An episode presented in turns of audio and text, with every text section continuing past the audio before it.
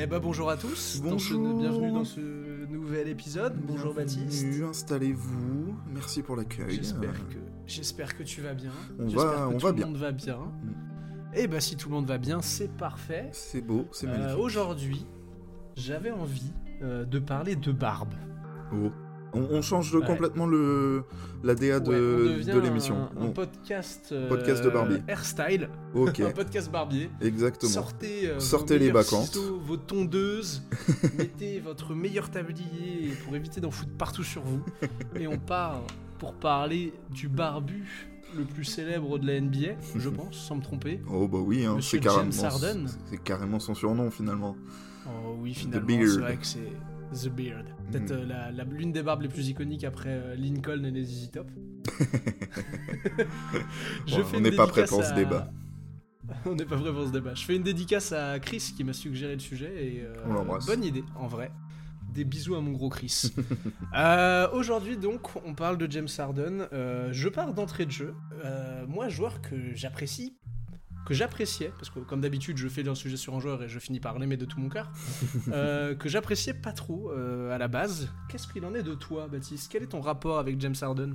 En deux trois mots. En deux trois mots, euh, un peu comme toi, c'est pas le joueur qui m'a fait euh, que j'ai apprécié le plus, tu vois. Euh, J'étais pas un très grand fan de- du style de jeu de, de cette équipe de Houston dans laquelle il a évidemment cartonné, quoi.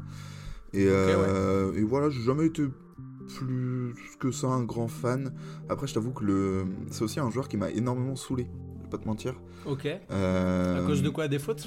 Euh, du... Enfin, de, la, de son style de jeu, de je sais pas, des déclats, de leur basket? C'est plutôt le hors basket qui m'a saoulé. Euh, je vais pas te Ok, mentir. ah bah c'est cool parce qu'on va en parler. Ouais, bah je me doute, je me doute.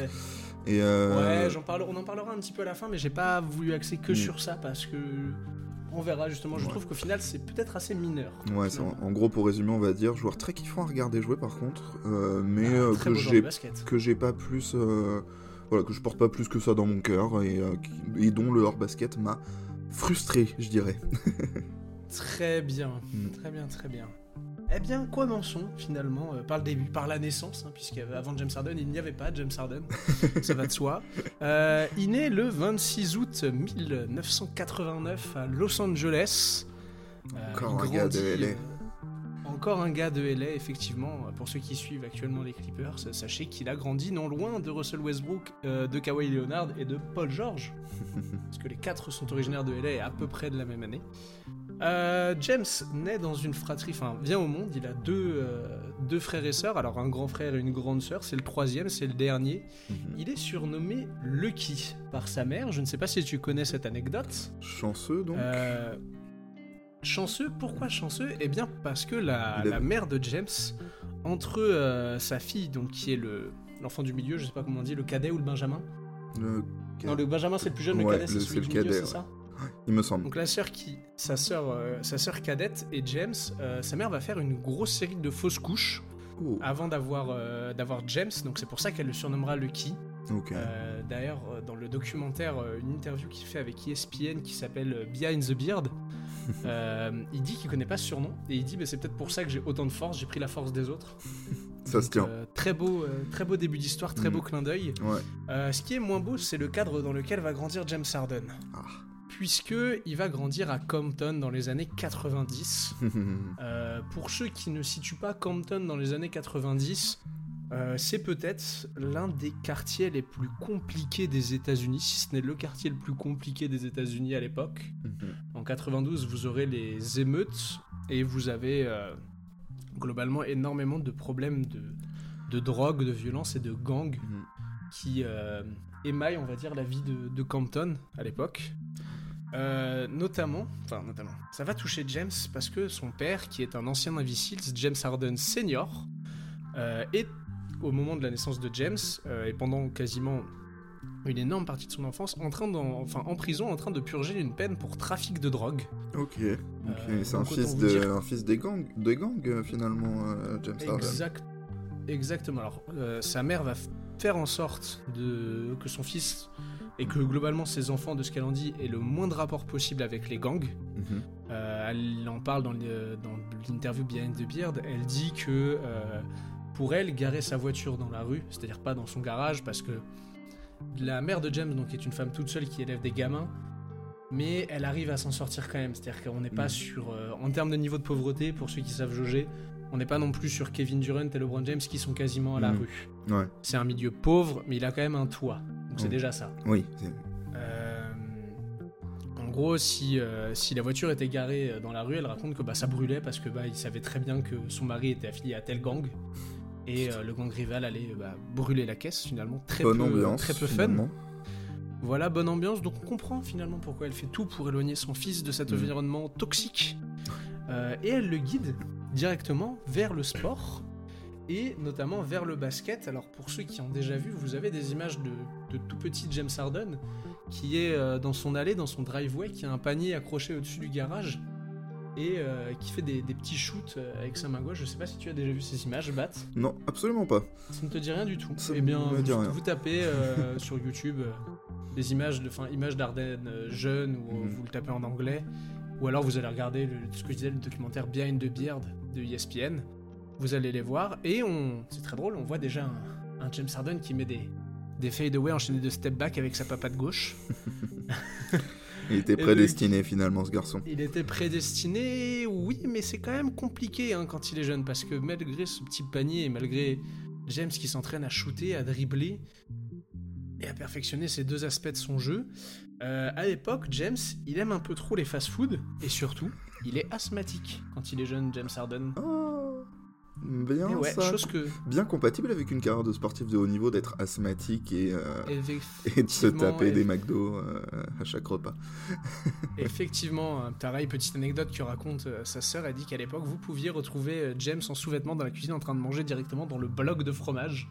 Alors je dis le bloc de fromage parce que pour ceux qui voient pas aux États-Unis, ils ont littéralement des blocs de cheddar que- dans lesquels tu viens couper, comme si nous on a des blocs de beurre, et ben ils ont Ouais. des blocs de cheddar. Ouais, des meules, quoi. Exactement, des meules. Putain. ok. Il part Voilà. de loin, notre Alors. ami James. Oh oui, il part de loin. Il intègre quand même euh, l'équipe de son high school local. euh, et la première année, honnêtement, James Harden, c'est juste un shooter. Mm.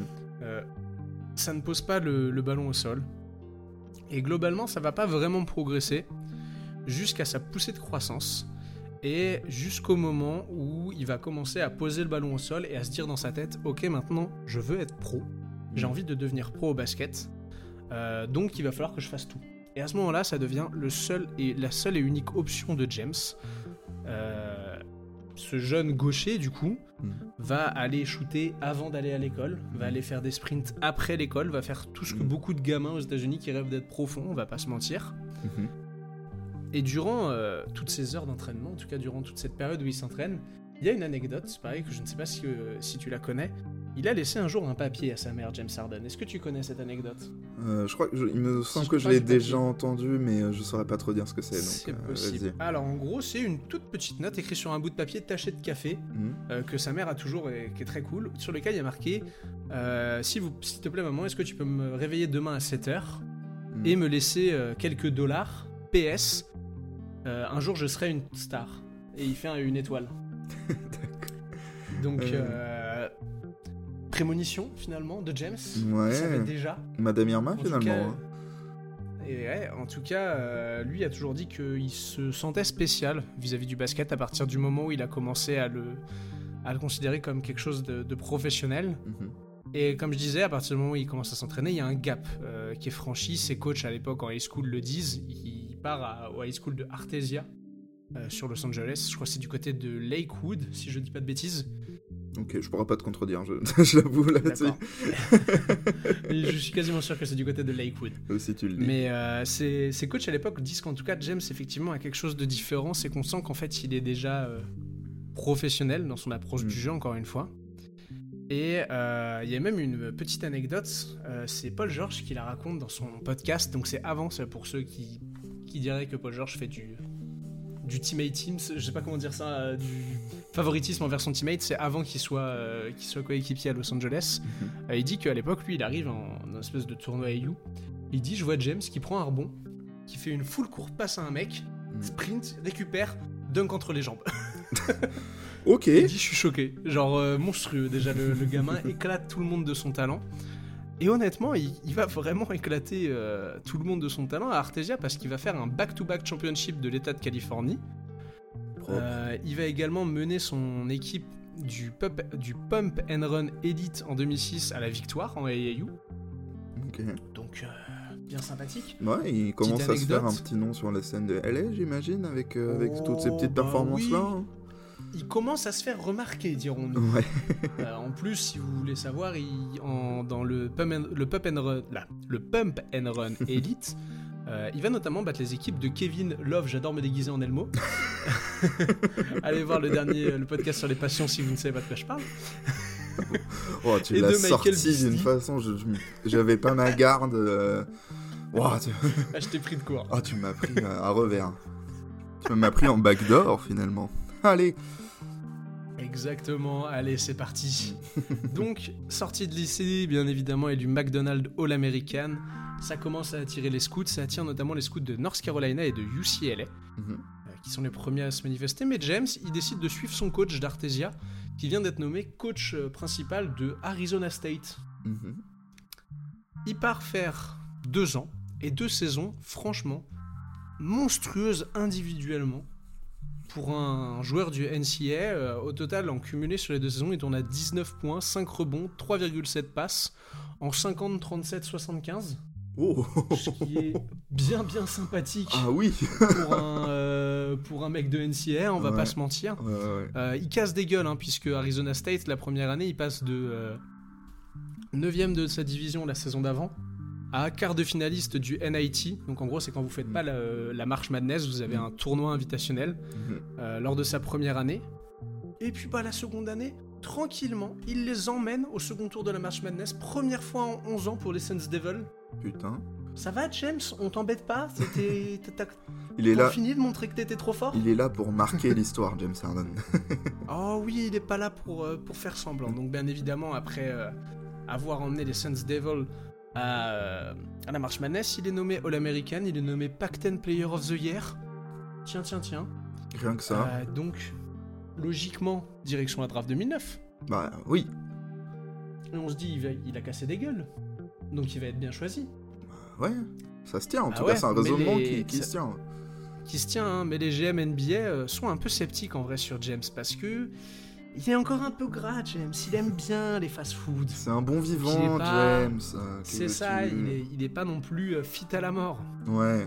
Mais c'était sans compter un mec euh, qui est en pleine masterclass, Mm. qui s'appelle Sam Presti, Oh. euh, qui voit un workout de James Harden qui fait Mais en fait, euh, il est carrément plus athlétique que ce que les gens pensent, le frérot là-bas. Là.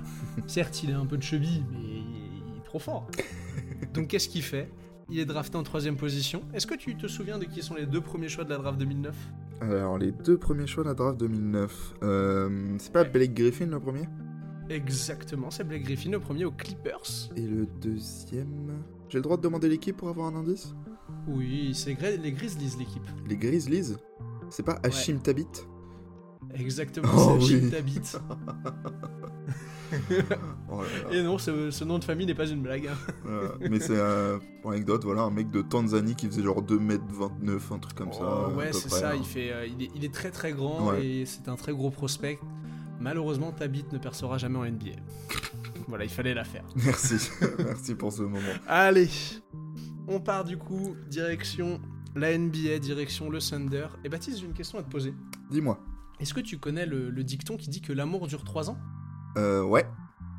Eh ben en tout cas, l'amour va durer 3 ans aussi entre James Harden et OKC. C'est vrai qu'il y a des- On va y aller chronologiquement. Euh, là, arrivé à, à OKC de James Harden, James pense qu'il va être, logiquement, tes troisième choix de draft, il pense qu'il va être euh, arrière titulaire. Bah, Parce que finalement, euh, Encore je suis une fois, c'est un draft, raisonnement qui se tient. jeune. C'est une- c'est un raisonnement qui se tient, surtout que l'année d'avant, euh, est-ce que je me le suis noté? Non, mais de mémoire, l'année d'avant, le Thunder tourne en genre 24, 58, un truc comme ça. mhm. Donc ils ont vraiment pas un, un bon bilan. En même temps, pour être troisième choix de draft, euh, t'es rarement en finale de conférence. À part les Celtics euh, dans les années précédentes, mais ça c'est parce que euh, ils avaient arnaqué les Nets, quoi. Exactement. Donc, euh, en tout cas, le James sort du banc au, au début. On lui dit à l'époque, tranquille James, reste humble, continue de travailler dur, ton tour va venir. Mhm. Saison rookie, Ah, il a du mal au début à se faire à son rôle, puis bah faut découvrir la NBA. Mais une bonne saison rookie, hein, il tourne à 9,9 points par match, 48% d'efficiency rating, donc un joueur déjà Mhm. quand même bien efficace pour un rookie. Mhm. Et puis euh, surtout quatrième meilleur pourcentage à 3 points de la ligue pour un joueur de moins de 21 ans, avec plus de 150 ta- tentatives à 3 points. Pas mal. C'est-à-dire qu'on sait, on sait déjà qu'au minimum ce sera un très bon shooter. Mm. Et en plus de ça, rajouter par-dessus quelques qualités défensives qui se voient sur l'homme. James peut tenir son duel, peut tenir des bons arrières euh, de la ligue, y a pas de souci. Forcément, tout ça, la première année, ça l'emmène à faire une seconde, une seconde NBA All Rookie Team. Et à. Est-ce que c'est grâce à lui Est-ce que c'est pas grâce à lui Ce sera à vous d'en débattre. Du coup, à faire passer euh, OKC de ce que je disais, donc alors c'était pardon, c'était pas 24-58, c'était 23-59, c'est pire. Euh, en tout cas, OKC du coup passe de 23-59 à 50-32. Ce qui fait un Belle sacré gap. hein, euh, Belle progression. pour finalement 27 matchs, hein, c'est c'est- c'est- c'est C'est plus bon, que ce qu'ils avaient gagné l'année dernière de progression. Donc bon, Harden, il se dit mais attends, j'apporte des choses. Je vais embrasser mon rôle de sixième homme lors de ma seconde saison Mm. et je vais continuer à progresser. C'est ce qu'il fait, il rajoute 3 points à son scoring, c'est à peu près les, les mêmes en termes de, euh, de passes décisives et de rebonds. On a un James Harden qui tourne à peu près à 3, euh, 3 passes décisives pour 4,5 rebonds. Mhm. Et son impact, par contre, lui, il prend une nouvelle dimension. Son rôle prend une nouvelle dimension. On commence à comprendre que, tiens, euh, ok, ici, euh, ils, ont, ils ont Russell Westbrook, ils ont Kevin Durant, ils ont James Harden, ils ont Serge Ibaka, parce qu'à l'époque, Serge Ibaka est un très gros prospect. Mhm. Et en vrai, euh, quand vous regardez un peu cette structure d'équipe avec James Harden qui sort du banc et que gaucher, est-ce que ça vous fait pas penser à une, une dynastie d'une équipe texane un peu vite fait? Ouais, je vois, avec un petit Avec Argentin. des mecs un peu forts Ouais, Un petit Argentin, ouais. un petit Français un grand mec qui vient des îles Vierges. Ouais, c'est possible, un mec qui était dans la natation avant. Ouais, je vois. Bah oui, bien évidemment, la, la compa avec les Spurs Mm. euh, se fait un peu rapidement sentir. Surtout que bah, quand vous regardez le, le jeu d'Arden et le jeu de Ginobili, bah, c'est des gauchers euh, Mm. qui savent attirer des fautes, qui font des Eurostep. Bah, il, en, il en faut pas plus pour que le, le fan américain de base se dise mais c'est les mêmes joueurs.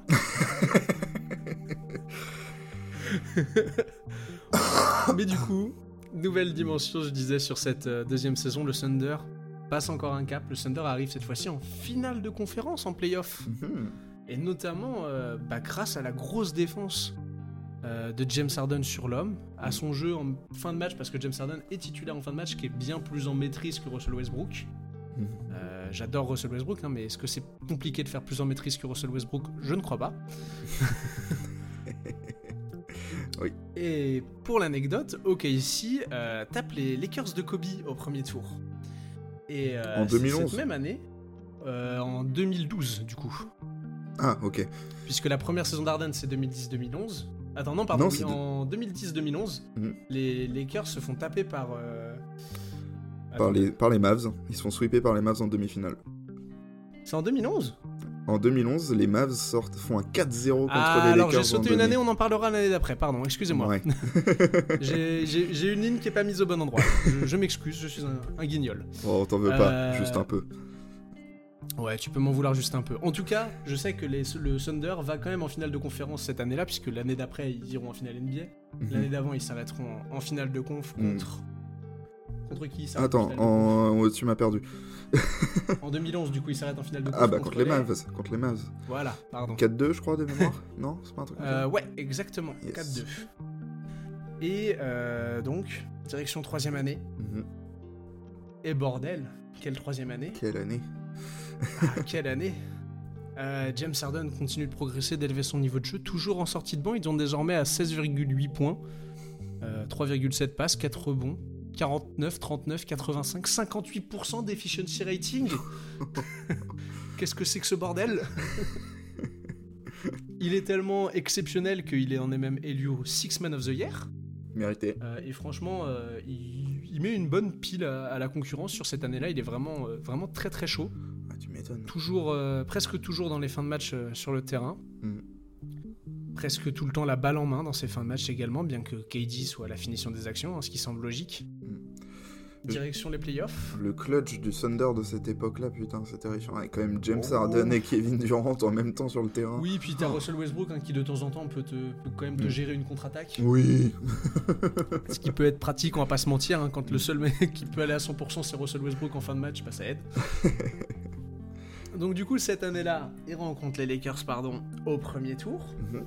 Et l'anecdote que je voulais raconter, c'est que c'est l'année où Meta World Peace, souviens-toi, elle a bonne de mettre v'là le coup de coude en saison régulière à James Harden. Ah oui, c'est vrai. Et oui, c'est cette année-là, quelle La bonne fameuse. idée de mettre un coup de coude à un mec que tu vas retrouver en playoff. Ouais. Ron Artest a toujours eu des bonnes idées. Oui, bah à l'époque il s'appelle Meta World Peace en plus, donc bon, Oui, mais c'est. Enfin, voilà. c'est ça. Et euh, petit euh, truc que je balance aussi, c'est aussi le tour de playoff où vous avez Russell Westbrook, je sais pas si tu vois, qui met ce cette espèce de scoop shot en contre-attaque alors qu'il est. euh, on lui arrache le bras quasiment à la ligne des lancers francs. Oui. et euh, où derrière il, il explose et derrière vous avez un cut sur Kobe et vraiment vous voyez j'ai jamais, jamais fait gaffe en regardant les documentaires j'ai remarqué ça effectivement vous voyez dans les autres Kobe qui comprend que c'est fini pour lui à ce moment là hein. il comprend que bon allez je- ça y est je suis trop vieux la jeune génération elle va me tabasser ma gueule euh, c'est fini en tout cas playoff comme je disais donc le premier tour se passe bien Mm. le deuxième tour se passe bien aussi on arrive en finale de euh, conférence Mhm. contre les Spurs Euh, ouais. et c'est le moment où James Harden va être le plus important. Mhm. Tiens-toi bien à ta chaise. Je, suis tenu. là. Les... Spurs y mènent 2-0 à la base dans les finales de conférence. Mhm. Et là, James Harden va être l'artisan comeback du Thunder. Vous allez regarder la série, c'est ce que Mhm. j'ai fait, vous allez même regarder juste des bouts de match. Mhm. Vous avez des flashs de ce que deviendra James Harden quelques années plus tard. Mhm. Vous avez du step back à 3 points. Vous avez du playmaking, mais où en fait, bah, juste la défense ne sait pas quoi faire parce que je peux pas lui laisser 10 cm sinon il me le met. Et si je le colle, il me trouve la place. Et en plus, il y a Kevin Durant et Russell Westbrook. Donc relou de ouf. bah oui, elle était chiante cette équipe. Très. Exactement. Exactement. Et Harden est tellement fort qu'il y a une stat qui m'impressionne. Le différentiel, on en avait parlé avec Chris Bosh, Mhm. etc. Sur la série, quand Harden est sur le terrain, le Thunder a un, dif- a un différentiel positif de plus 64. quand Harden est sur le banc, ils ont un différentiel de moins 25. Ah oui, l'écart est. Est-ce que c'est vous dire la taille et de l'importance du bonhomme? Alors le différentiel, ça ne veut rien dire. hein. Ça veut pas dire que quand il est sur le terrain, il y a plus 64 points. Oui. Si on prend le cumul des points qu'il a fait gagner en avantage sur la série, Mhm. on les additionne et ça nous donne un, un écart, si Mm. vous voulez. Si on me demande mon avis, petit... euh, comment dirais-je Petit, petit impact. Oui, oui, bon. Voilà, c'est c'est un impact qui est plus petit qu'une pièce de 2 euros finalement, tu vois. Ouais, je suis pas sûr qu'Olivier te le répare. Quoi qu'il en soit, du coup, quand tu gagnes les finales de conférence, tu vas en... En finale NBA, je crois. Hein. C'est bien Baptiste, tu connais vachement bien le basketball et la NBA. Ma couverture n'est pas grillée. non. Et avant de commencer euh, de parler des finals, on- je voudrais noter un petit truc. Euh, comme je l'ai dit, à chaque fois, Harden, certes, finit les matchs, mais ne commence jamais titulaire. Et à quel point ça se ressent? Sur les trois saisons, il a joué 7 matchs titulaires en saison régulière et absolument zéro en playoff. Donc tout l'impact que je vous dis là, c'est un mec qui ne démarre jamais les matchs. Alors certes, James rentre souvent, c'est le premier euh, remplaçant, il rentre souvent aux alentours de la euh, entre 9 et 7 minutes à peu près dans le premier carton. Ouais. Mais quand même, c'est de l'impact. Oui, puis au final, il a quand même un temps de jeu équivalent à un titulaire, quoi. Quasiment. Bah je crois que alors attends, je vais te dire, eh, tu sais quoi, je- ça tombe bien, je me suis gardé les stats pour pouvoir te dire Oh, ça. qu'est-ce qu'il travaille bien, celui-là. Oh oui, en 2011-2012, Harden en playoff, Mm. il joue 31 minutes par match. Sur 48, ouais, c'est. Ouais, à peu près le même temps de jeu qu'il a en, en saison régulière. Ok.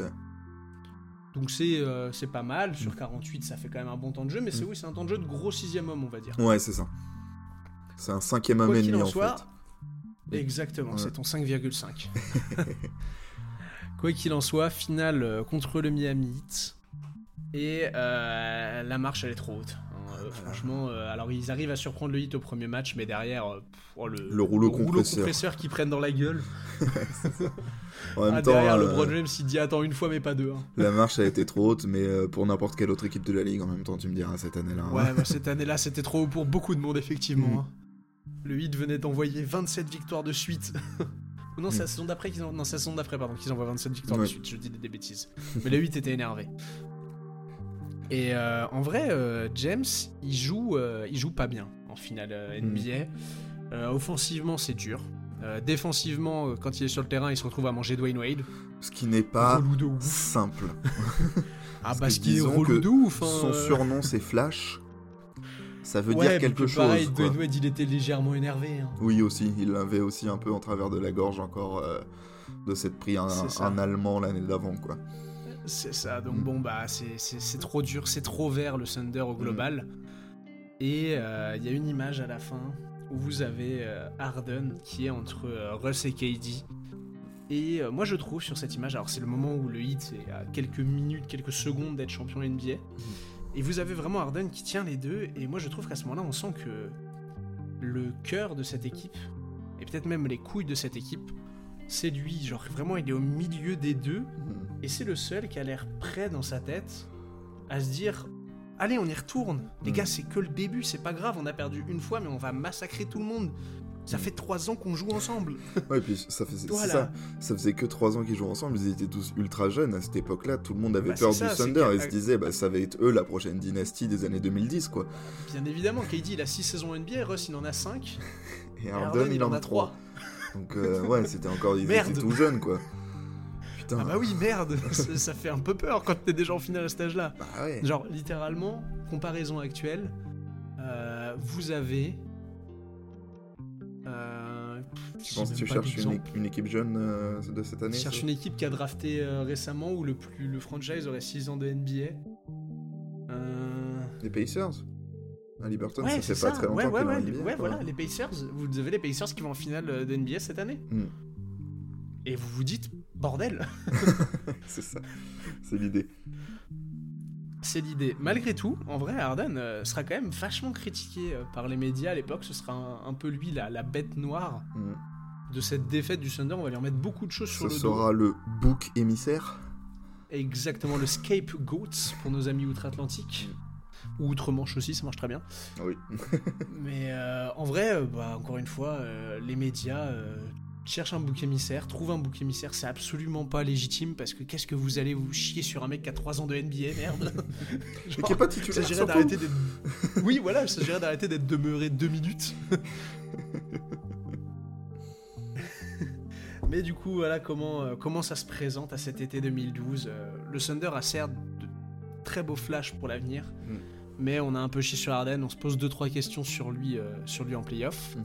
Et surtout, c'est la première année où le Thunder peut proposer une, euh, une extension de contrat à James Harden. En effet, Mm. il a- le Thunder a déjà prolongé Durant, a déjà prolongé Ibaka, Mm. a déjà prolongé Russell Westbrook. Quoi de plus naturel que de prolonger euh, James Harden, vous allez me dire? Oui. Oui, mais petit hic, les proprios du Thunder sont des énormes rats. Mais des rats, vous avez jamais vu ça? T'es mal à la taille du rat.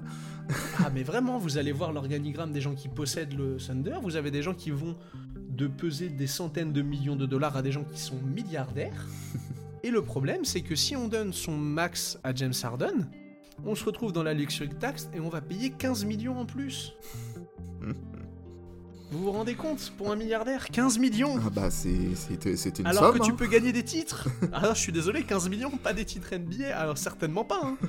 Certainement pas. Sam, oui, bah tu me trades tout ça, tac, tu m'envoies ça quoi Ok, ici, il m'envoie quoi? Jeremy Lamb et Kenyon Martin Jr. plus 3 tours de draft qui deviendront Steven Adams, Mitch McGarry, Alex Sabrines. C'est parti. Dégage là, aux Rockets. Allez, tu vas prendre tes 60 millions à l'heure. Euh, Bref, vous l'avez compris avec ce.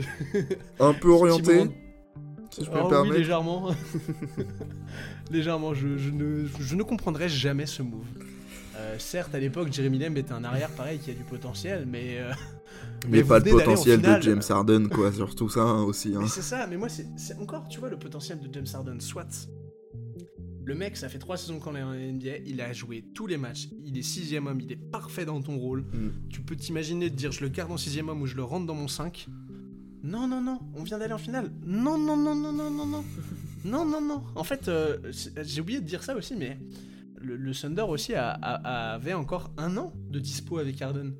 Genre le Thunder aurait pu se dire bon bah on, on reroule un an et on voit l'année prochaine s'il Mm. est vraiment bon peut-être on peut-être on s'occupe je sais pas pour dégager par exemple le contrat de Kendrick Perkins qui te faisait énormément chier et tu as privilégié en vérité Kendrick Perkins à James Harden Oh là là, Kendrick Perkins. Oui, c'est orienté, mais je comprends pas cette décision. Oui, mais en même temps, préférer Kendrick Perkins à James Harden, au bout d'un moment, t'es forcément obligé d'orienter un minimum.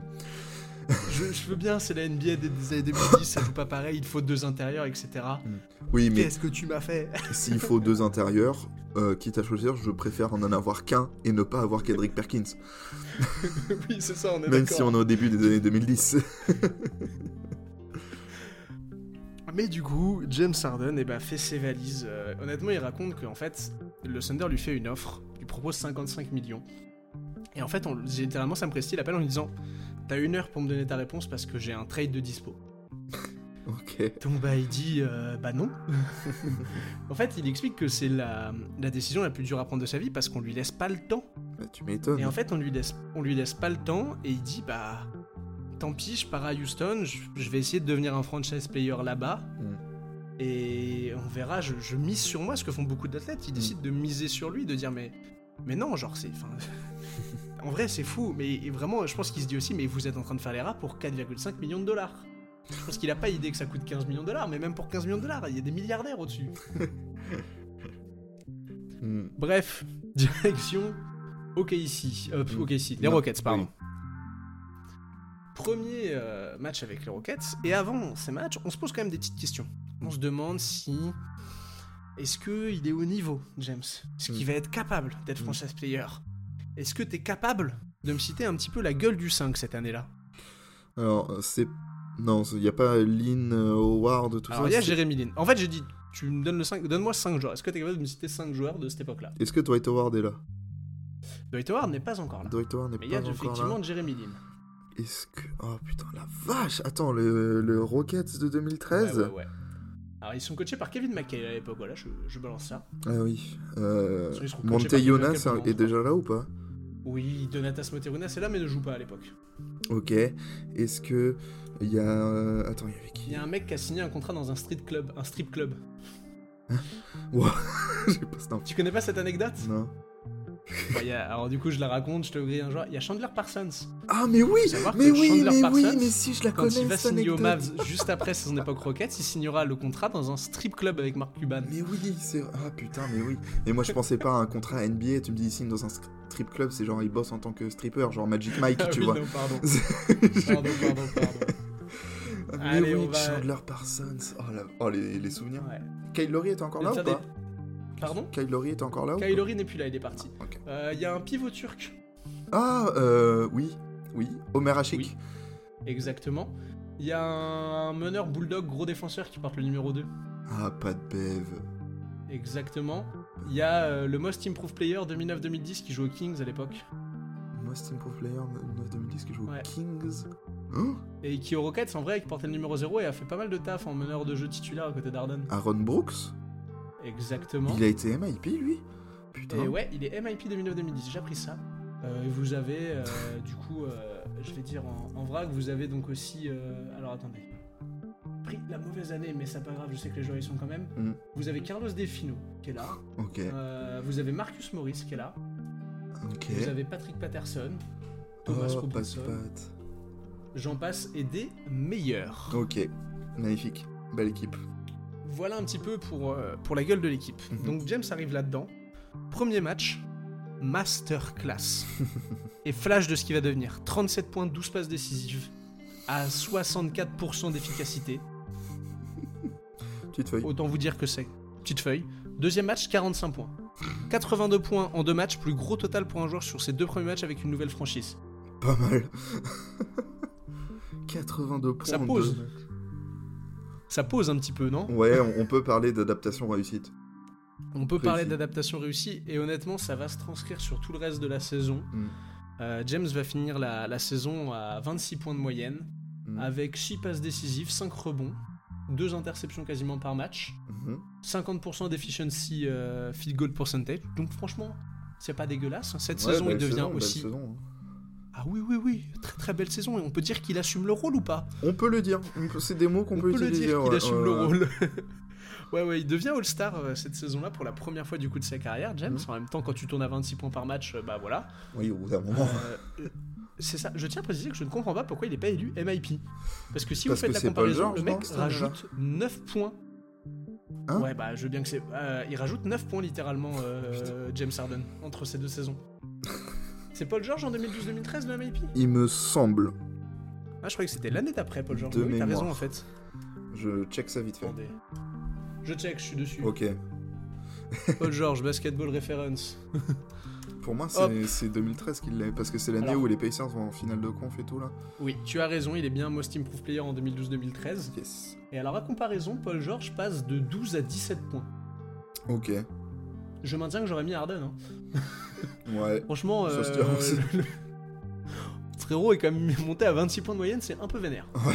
Puis All-Star. et tout. Passons, reprenons. Mm. Euh, je vais vous raconter une petite anecdote. Sachez que cette année-là, euh, mon paternel était aux États-Unis à Miami euh, pour son travail. Il a été voir un match des Eagles. Alors oui, cet enfoiré a vu jouer les Eagles et moi j'ai jamais vu jouer les Eagles. Et euh, ce match était contre les Rockets. Mm. Et je me souviens de mon daron qui qui fait Il y avait un barbu aux Rockets Voilà, Il y avait un barbu. il y avait un barbu aux Rockets, c'est seule, le seul commentaire qu'il a fait. Pas d'analyse basket, hein. Putain, il connaît rien, mais, mais voilà. Mais je dis, il y avait un barbu aux Rockets, j'ai dit Bah oui, c'est James Harden. Il fait Ah bah il est fort. Ouais. Fin connaisseur du basket, ton daron. hein. Fin connaisseur de basket. Mm. Euh, de la même manière que quand il est arrivé à OKC, il est passé du, on est passé d'une équipe qui n'était pas en playoff à une équipe qui est en playoff. Euh, c'est le cas aussi aux Rockets puisqu'il fait passer l'équipe d'un bilan de 34-32 en 2011-2012, c'était l'année du lockout, c'est pour ça qu'il y a moins de matchs que 82, Mm. à un bilan de 45-37, ce qui n'est franchement pas dégueulasse. Bah, hein, franchement, surtout dans euh, l'ouest de cette époque-là, en plus, hein, qui était déjà une Oh, sacrée jungle. oui. hein. Exactement. En vrai, c'est ce qui fait que James est capable d'augmenter le nombre de victoires comme ça, c'est alors le fait qu'en attaque ce soit un joueur exceptionnel, mais aussi le fait qu'il attire beaucoup de fautes. C'est un joueur qui a toujours attiré beaucoup de fautes. Mm. Et mine de rien, attirer des fautes, ça fait gagner des matchs, même si ça fait rager beaucoup de gens. Oui. Ça fait gagner des matchs. Mm. Donc, euh, les Rockets, direction les playoffs. Tiens, tiens, tiens, qui est-ce qu'on trouve au premier tour? OKC. Tiens, tiens, tiens. Eh oui, tiens, tiens, tiens, qui voit l'âge Euh, C'est compliqué contre OKC. hein. En même temps, euh, l'armada d'OKC à l'époque est bien plus complète. Mm. Euh, OKC va gagner 4-2 après avoir mené 3-0. C'est-à-dire qu'Arden va essayer de faire un, un retour, mais ça va être Mm. très compliqué pour lui. En vrai, c'est ses premiers playoffs en tant que leader. Est-ce qu'on peut vraiment lui tomber dessus? Je ne pense pas. ce serait sévère. Mais c'est Ce comme finalement lui, lui tomber dessus, genre après, imagine, hein, hypothèse, lui tomber dessus après ses premières finales perdues contre l'une des meilleures équipes de tous les temps, tu vois, alors qu'il avait que genre 23 ans, 24 ans, un truc comme ça. Exactement. C'est finalement, c'est un peu un move de gens qui ne regardent pas plus loin que le bout de son nez. Ouais, je vois ce que poli. tu veux dire. Tu vois ce que je veux dire? Je vois. Harden, euh, pendant ses playoffs, en vrai, il tourne quand même à 26 points, euh, 4,5 passes, 6,7 rebonds, mais euh, moins de 40% au tir et 40% d'efficiency field goal, c'est pas ouf. Ouais.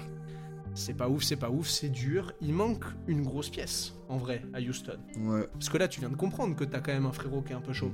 Mm. Tu te souviens de ce petit trade euh, qui a... un- un- enfin, qui a... euh, dans laquelle l'équipe que tu supportes a été un... Oh oui. Merde, comment dire? A été un- partenaire? Ouais, bah ouais, t'es impliqué, ouais.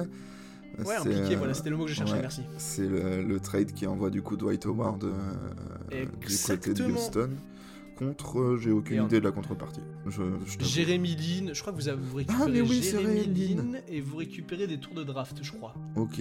Si je dis pas de bêtises. J'ai pas le package complet, mais je sais qu'il y a Jérémy Lin en tout cas. Euh, donc, Mr. Dwight Howard arrive. Hmm. Alors, certes, c'est plus le Dwight Howard du Magic, hein. Mais, euh, Mais ça reste un Dwight joueur, Howard euh, sérieux, quoi. bon, ça reste, oui, ça reste un pivot qui fait le travail, Oui. dirons-nous. La première année, franchement, c'est pas tout mal. En tout cas Mm. pour James, ça reste dans les standards euh, de ce qu'il avait, Mm. euh, ce qu'il avait posé l'année précédente. C'est encore un peu plus efficace, comme s'il en manquait déjà d'efficacité. Mm. Dwight, ça va, mais on sent que le jeu des Rockets, le jeu qu'imprègne Harden, ça va pas trop à Dwight. Euh. Harden et joue un jeu très up-tempo et bah Dwight est un pivot encore un peu demi-terrain. Mhm. Mais bon, ça va encore, ça se trouve bien sur euh, pick and roll, ça s'envoie des lobes. C'est encore, euh, c'est encore cool. Ça fait une, euh, une bonne saison, hein, les Rockets, euh, en 2013-2014, Mhm. puisque ça va obtenir un bilan de 54 victoires pour 28 défaites. Propre, de ouf. Donc c'est plutôt, euh, c'est plutôt chouette, hein, on va pas Mhm. se mentir. Euh, petit effectif, donc on retrouve des mecs que j'avais dit l'année dernière, qu'on avait l'année d'avant, donc Patrick Beverley, Mhm. Aaron Brook, encore Omer Assi qui est là, on a Omri Caspi qui pointe le bout de son nez. voilà, toujours, toujours des gens qui font, euh, qui font plaisir. J'ai dit n'importe quoi, Jérémy n'est pas du tout envoyé contre euh, Dwight Howard, puisque je le vois dans l'effectif. Et vous avez Chandler Parsons aussi qui est là toujours. C'est vrai que je vous dis, Toujours. mais il y a Chandler Parsons dans cet Mhm. effectif. Qui s'est pas encore blessé. Non, pas encore. Mm. 2014, du coup, on arrive euh, en playoff, parce que forcément, quand vous avez un bon bilan, vous êtes en playoff. Ça se tient. James Harden est de nouveau All-Star, hein, comme euh, d'ailleurs. Non, pas comme Dwight Howard, il est aussi. Si, Dwight Howard est All-Star cette année-là. Et euh, vous avez aussi le James Harden qui va être élu euh, All-NBA First Team pour la première fois. Non, pardon, All-NBA Second Team et Howard est élu All-NBA Third Team. Je ne sais définitivement pas lire. Excusez-moi. On arrive donc en playoff et c'est une série contre les Portland Trail Blazers. La fameuse. El Famoso série contre Portland. Une série en 6. Mhm. Alors honnêtement, c'est globalement un peu serré, euh, ça va gagner chez l'un, ça va gagner chez l'autre, ça revient et tout. Match 6. Il reste 0,9 secondes. Les, les- exactement, les Blazers mènent 3-2. Il reste 0,9 secondes. Mhm. Petit euh, système dessiné, euh, je crois que c'est- c'est Non, pas c'est Aristote, c'est comment il s'appelle le Si, de si, à cette époque-là, il me semble Si, en tout cas que c'est déjà Teristos. hein. C'est Aristote, Il alors le coach de. Portland à cette époque-là, qui, s'emmerde, hein, qui dessine un système. Mm. Euh, Nicolas Batum fait la remise en jeu. Mm. Et euh, vous avez Damien Lillard qui entend euh, Chandler Parsons en train de s'embrouiller avec Patrick Beverley, de dire est-ce qu'on change, est-ce qu'on change pas, qu'est-ce qu'on fait les gars en fait? Euh, Lillard, il lui en faut peu, hein, il dit ah ouais, je savais pas ce que vous allez faire, je vais taper le démarrage de ma vie, je vais récupérer le ballon dans le corner à, à 45 à l'opposé, Mm. tire, ficelle, allez, au revoir. Ouais. Ça dégage au premier tour. Système qui, je crois, a été dessiné genre pour Aldridge de base ou un truc comme ça. Ouais, Exactement. euh, et Batum, vraiment, le plus drôle, c'est je crois l'anecdote Batum qui raconte Mm. que bah, je vois Damien arriver qui me demande le ballon, il y a personne, bah je lui donne. euh, Ah oui, bah, c'est tellement logique en même temps. Eh bah oui. Mais du coup, euh, ma première année, euh, première année dure. Mm. C'est pas grave, on va se, on- on va se rattraper l'année d'après. Oui. Franchement, encore un bon bilan en 2014-2015. 56-26. Mm. On est sur une, euh, une très bonne. Comment. euh, une très bonne équipe de la conférence Ouest encore. Bah oui, hein, ça. On a rajouté. euh, on a rajouté des petits joueurs qui font plaisir. On a notamment drafté Clint Capella, Ah oui. doucement et sûrement commencé à se développer. Mm. On a Motirunas qui commence à faire ses, ses premiers pas NBA. On a Papa Nicolaou aussi qui est là. Ah oui, le grec. Costas Papa Nicolas. Exactement. On a Josh Smith, Jason Terry, Mm. Trevor Ariza, parce qu'en fait, à cet été-là, il faut savoir qu'on aurait bien aimé signer Chris Bosh ou Carmelo Anthony à Houston, mais les deux ont dit non. du coup, on a plutôt été signé Trevor Ariza, on a aussi signé Cory Brewer. Ah ouais, putain, on a une équipe, de franchement, qui est un peu stuffée. Bah ouais. Ouais, ouais, ouais, on a une équipe qui est un peu stuffée. 2015, premier tour, ça se passe très bien. Euh, de Mhm. mémoire, euh, je me le suis pas noté, mais de mémoire, ils sortent. Euh, 2015-2015, Alors, j'ai un doute. aucun souvenir. Euh, Je t'avoue que je pourrais pas Ouais, parce que je me- autant je me souviens des demi et des finales, mais autant je me souviens pas. Donc demi-finale, c'est Mm. parti. demi-finale, on arrive pour les Rockets contre les Clippers qui viennent d'éliminer le champion en titre, les Spurs. Mhm. Et là, tout le monde se dit putain, relou pour Houston, ça, ils vont encore se faire taper par les Clippers qui sont en pleine bourre. Mm. Les Clippers tapent Houston le premier match sans Chris Paul, tapent les Houston sans Chris Paul le deuxième match. Euh, Houston gagne le troisième, mais ils perdent le quatrième. Ils sont menés, ils sont menés 3-1, c'est fini, personne n'est jamais revenu d'un 3-1. Bah non. Personne surtout pas contre les 3-1. Clippers qui sont vraiment ultra dominants à cette époque-là. Avec Chris ça, Paul, Doc Rivers. Enfin, qu'est-ce qui qui peut leur arriver, quoi Qu'est-ce qui va se passer? C'est pas, Ils ont perdu le match 5, c'est pas grave, ça arrive, ils ont encore de matchs. Mm. Match 6, ils mènent de 20 points, tout va bien. Bah oui, c'est fini. Quoi? Ils prennent 14 points dans le quatrième quart-temps de Josh Smith. Bah, c'est ouais, c'est un coup de chaud. Enfin, voilà, c'est- ça, arrive, ça arrive. Ça arrive. ça 3-3, ils vont se rattraper au match Bah 7. oui, c'est à domicile en plus. Enfin, voilà. Quoi? Ils mènent encore de 20 points au milieu du troisième quart, les Clippers? Bah voilà, ça y est, tu vois, c'est plié. On plie les goals, Ça on est, rentre à la maison, c'est bon, plié. vous pouvez Quoi? rentrer chez Encore vous. un coup de chaud de Trevor Ariza, Cory Brewer et Josh Smith? Ça fait beaucoup. Sachez que j'étais absolument fan des Clippers à l'époque, je n'avais eu des boules de cette série. Ce miel. Ce Oh, j'en miel. pouvais plus. Oh là Mais là. bon, eh ben, euh, résultat des comptes, euh, les Rockets partent en, en finale Mm. de conférence. Ils partent jouer les Golden State Warriors. Mm. Les Golden State Warriors de 2015-2016, les, les Mm. finalement euh, de 2014-2015 pardon, les Golden State Warriors qui, qui commencent à peser mais qui sont encore, Ils sont encore, encore jeunes. verts, ils ont encore rien gagné. Mm. Tout est faisable. Premier match, le match est serré. Je crois que de mémoire, je crois qu'il y a genre quelque chose comme 99-98 pour Golden State. Mm. 4 secondes à jouer. Ballon dans les mains de James Harden. Perte de balle. Ouais. Perte de balle. Il leur restait un temps mort. Ouais. Ah, Ouais, c'est bah, pas oui. grave. Ça arrive. Ça arrive, ça arrive. Première finale de conf, on a fait un exploit, on est fatigué. On va construire dessus. Mm. On va construire dessus, on est d'accord. On construit dessus, bien sûr, bien sûr. Les, les, construit les bases dessus. sont solides. Les bases sont solides. On s'attend donc à une bonne saison en 2015-2016. Bah, naturellement.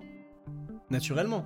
41-41 le bilan à la fin de l'année 2015-2016. C'est littéralement moyen, en fait. Ah bah c'est c'est littéralement huitième de conférence. Genre.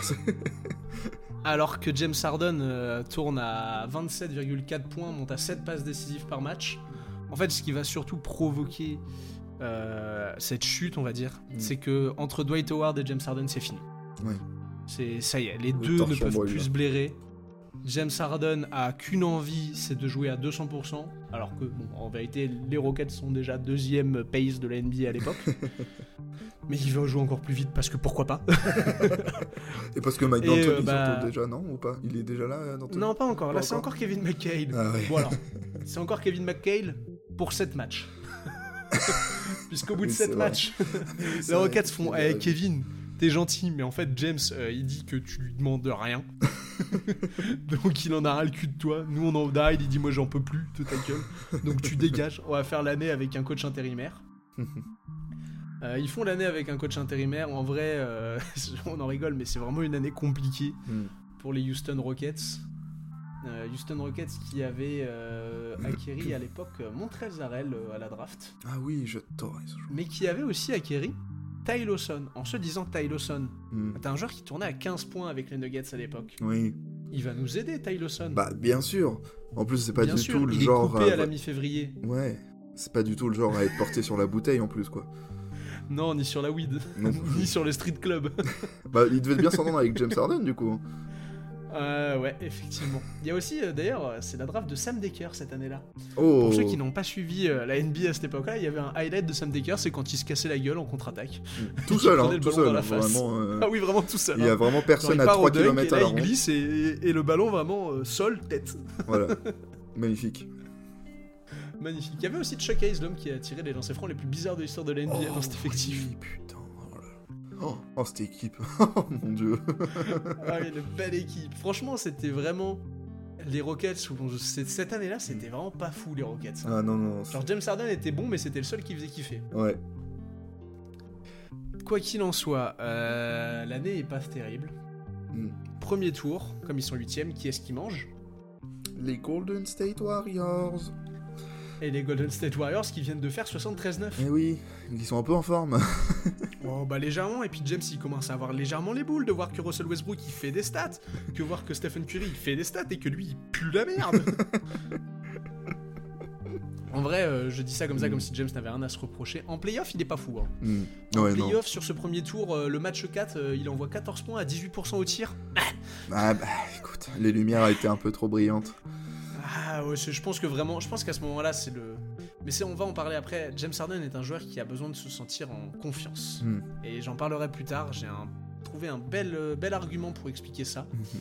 Euh, je pense qu'il n'était clairement pas en confiance, qu'il ne se sentait pas en confiance avec ses coéquipiers et qu'il avait besoin de changement. Les Rockets le savent bien, Daryl Morel sait bien, Daryl Morel se dit putain mais j'adore les analytics si je poussais encore plus mon délire. si j'allais chercher Mike D'Antoni qui a grave envie d'une bague. Bah, eh, ça se tient. Et en vrai, ça se tient hein. Hmm. Et putain comment ça va se tenir en vrai en 2016-2017 Ça va très très bien se tenir. ouais, ouais, ouais. Oh, Saison légendaire des Rockets. Putain. Ah, alors 2016-2017 c'est pas la saison légendaire. oui, c'est celle d'après, c'est 2016-2017, il y a 17-18 qui est. Exactement. folle. Ouais. 2016-2017, euh, à l'intersaison, les Rockets vont signer Eric Gordon, Hmm. Donc c'est plutôt cool, t'as Eric Gordon en sixième homme, ils vont signer aussi Néné de, euh, depuis Washington, qui était à Washington avant. Néné Hilario, un l'homme avec qui personne ne veut se battre apparemment en NBA parce qu'il défonce tout le monde en jiu-jitsu brésilien. Il est brésilien en même temps, le mec. Donc, euh, Oui, c'est vrai. Il y a Lou Williams aussi à l'époque en sortie de banc dans cette équipe. Mm. Et franchement, ils font, non, ils font une vraie bonne saison. Euh, Dwight Howard, euh, salut mon pote. hmm. Salut mon pote. Bah d'ailleurs, il est, je crois, dans le trade, il me semble, qui amène Néné. euh, Mm. Si je dis pas de bêtises. Oui, c'est possible. Vous avez aussi Ryan Anderson qui arrive dans cet effectif-là. Et vous avez une équipe de, de Houston qui commence à, à avoir les prémices de se dire mais en fait on peut vraiment jouer que à 3 points. Et ça plaît beaucoup à James hein, qui réalise alors sa meilleure saison en carrière à l'époque. Puisqu'il va tranquille ou tranquillette nous envoyer 29 points, 11 passes décisives puisqu'il est devenu meneur de jeu direct. 8 points, euh, 8 rebonds pardon. À euh, tranquillement euh, 52,5% d'efficiency rating, hein, ce qui est plutôt très très correct. Plus que correct, oui. Oh oui oui oui. oui, On est sur oui. une feuille de stade de niveau MVP là, hein, globalement. Oh bah légèrement. Alors certes, on va certains me diront oui, tourne qu'à 44% global au tir. Certes. Certes, mais en vrai, 27 il est quand points, donc. euh, ouais, puis il prend quasiment 10-3 points par match quoi. Genre c'est, voilà. légèrement vénère. hmm. Mais euh, bah du coup, James Harden n'est pas MVP en 2016-2017. Hmm. Puisque vous avez monsieur Russell Westbrook qui tourne en triple-double. Hmm. C'est pas grave, c'est pas grave. James est deuxième, c'est, c'est Hmm. cool, mais il n'est pas, il est pas MVP. On retourne du coup forcément en playoff en 2016-2017. Euh, 2016-2017, premier tour, il tape le Jazz de Donovan Mitchell qui vient d'éclore. Mhm. Ça va, c'est tranquille, ça se passe bien. Demi-finale, on joue les Spurs. Enfin, il joue les Ah, Spurs. oui. Et oui, il joue les Spurs. Alors à l'époque, les Spurs, quelle équipe aussi ça hein Ah ouais. hein. Parce qu'il faut savoir du coup qu'ils finissent troisième hein, de la conférence euh, Ouest. D'ailleurs, si Mm. j'ai pas dit cette année-là, alors qu'ils font 55 victoires les Rockets, Mm. puisque vous avez bah, du coup les, les Warriors qui sont avec euh, Kevin Durant et qui sont bah, monstrueux. Hmm. Genre, euh, je crois qu'ils envoient encore, ils envoient, ils doivent envoyer 67 victoires cette saison-là quasiment les Warriors. Oui, ils étaient pas en forme quoi, c'était une petite saison. ouais. Petite saison et puis à côté de ça, vous avez les, les Spurs du coup de Kawhi qui se dit mais en fait tiens si je jouais comme un MVP, ça pourrait être vachement fun. Ouais, Qui envoie un bilan euh, les Spurs à domicile de 40 victoires pour une seule défaite. oui, euh, qui envoie 59 victoires au total, donc autant dire que ça casse quand même des gueules. oui, Légèrement. légèrement, ouais. Légèrement, légèrement. Mm. Euh, du coup, bah, demi-finale entre le deuxième et le troisième. Mm. Grosse, grosse affiche en, Hmm. en projection. James, c'est pas bon en vrai sur la série. Non, il est pas terrible. hein. James. Ah non, il est pas terrible. Il fait un peu esselé. En fait, il, Ouais. est, il est tellement dominant dans le jeu que bah, si vous le supprimez. euh, en fait, oui, euh, James est tellement fort qu'il crée énormément de possibilités de 3 points dans les corners. Mm. Mais euh, bah, contenez James Harden, vous contenez euh, tout le jeu finalement. Éteignez le système et vous éteignez. enfin, éteignez Éteignez le joueur système et vous éteignez le le système. Exactement, merci Baptiste. Avec grand plaisir. Ah, J'adore le plaisir. et, euh, et du coup, c'est compliqué. Pinacle de cette série très compliquée contre les Spurs, le contre de Ginobili sur Harden Hmm. au Ah, match 6 ou 7. Pour moi, c'est le, match 7. Hein. Pour moi, c'est le match 7 et Harden prend ce qui peut être le tir de la victoire et. Ginobili le contre par Ouais. derrière. Alors ça, j'ai Ah. tellement hurlé devant ça. Oh, moi, je sais que je me souviens que j'étais là. Oh, bon, bah, les Spurs, tant mieux, ils vont en finale de conférence. Ils vont peut-être ouais. réussir à taper les Warriors. Parce que comme je disais, j'étais pas un très grand fan de Harden et des Rockets. Et de voir Ouais. Ginobili faire ça. En plus, les Spurs, Oh, c'est pas mon oui. équipe préférée, mais je kiffais cette équipe. Ah là. C'est d'ailleurs la série où Tony Parker se fait sa rupture du tendon du quadriceps. Ouais. Ouais, ouais, ouais, je me souviens. malheureusement. Ouais. Mais, euh, mais du coup, comment bah, Encore trop court Mm. euh, pour, les, euh, pour nos amis des, des Houston Rockets. Mm. Il faut de l'aide. Oui. Il faut de l'aide pour James. Bah, il faut de l'aide. Oui. Il y a un mec qui est pas content aux Clippers qui voudrait se barrer qui s'appelle Chris Paul. Hmm. Tu penses que c'est une bonne idée si on le ramène ou pas? Bah, si tu veux perdre en finale de conférence, ouais. Hein. Ouais. Bon, vas-y, on va voir ce que ça vaut, non Allez. Allez, on envoie Lou Williams, Montrezarel, des tours de draft à pas savoir quoi en finir. Et on permet à James d'avoir Chris Paul Hmm. à côté de lui. Ouais, c'est bien comme ça parce qu'on envoie euh, je sais pas combien de tours de draft, donc on mise sur l'avenir en draftant Chris Paul. Non, en draftant, en transférant, enfin, en transférant pour Chris Paul. Bon move, Daryl. Bon move. Ça va, ils lui ont pas encore mis d'extension. Oui, oui, oui. Euh, D'ailleurs, faut savoir aussi que les euh, Rockets récupèrent Lukemba Amouté euh, dans ce trade. D'accord. Bah, Voilà. c'est top. C'est top. Effectif euh, des, euh, des- J'adore Lukemba Amouté, c'est pour ça. effectif des Rockets pour cette saison 2000 2017-2018 qui s'annonce grandiose. En Mhm. vrai, un effectif qui, sur le papier, casse des gueules. Ah oui. Chris Paul, James Harden, Luke Mba a du bouté. coup, Lukemba Amouté, Mhm. PG Tucker, Clint Capella, Mm. Nene Hilario, Gerald Green. Joe Johnson, Gerald Green, Trevor Ariza qui est toujours là, Ryan Anderson. Ah ouais, putain, Ryan Anderson. Ah. Franchement, vous avez même Isaiah Kanan qui est un bon joueur de NBA pour ceux qui connaissent. Mm. Franchement, euh, de quoi faire une saison plutôt intéressante, je Ah bah, pense. elle fait peur un peu. Sur le papier, en tout cas, cette équipe fait peur. Ouais, et puis là, ça fait deux ans, Mike D'Antoni, il est là. Bon, attends. Là, j'ai des joueurs, j'ai bien, je leur ai bien fait comprendre que, en fait, moi, j'avais vraiment envie de jouer très très vite et massivement par le 3 points. Mm. Euh, je pense que ça va bien marcher et je pense qu'on va envoyer 65 victoires pour 17 défaites et finir premier de la conférence. Eh bah, il a bien pensé, l'ami Mike. Hein. Ah, bah, il a bien pensé et puis il s'est dit, tiens, en même temps, je pense que. Ouais, James Ouais, ouais. Est-ce que. Est-ce que tu De- serais pas chaud Mhm. de m'envoyer un petit 30 points, Mhm. 8 passes décisives, 5 rebonds Mhm. Le tout à 54% d'efficiency field goal Mhm. et de prendre le titre de MVP au passage là, ça fait ça fait deux ans, Que t'es deuxième.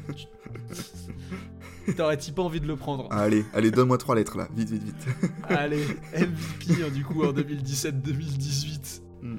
pour Monsieur James Harden, la saison la plus aboutie De- individuellement Ouais, de James Harden et et collectivement, aussi, hein, aussi. Ouais, puisque bon, alors ça va commencer contre les Minnesota Timberwolves cette affaire en playoff. Mm.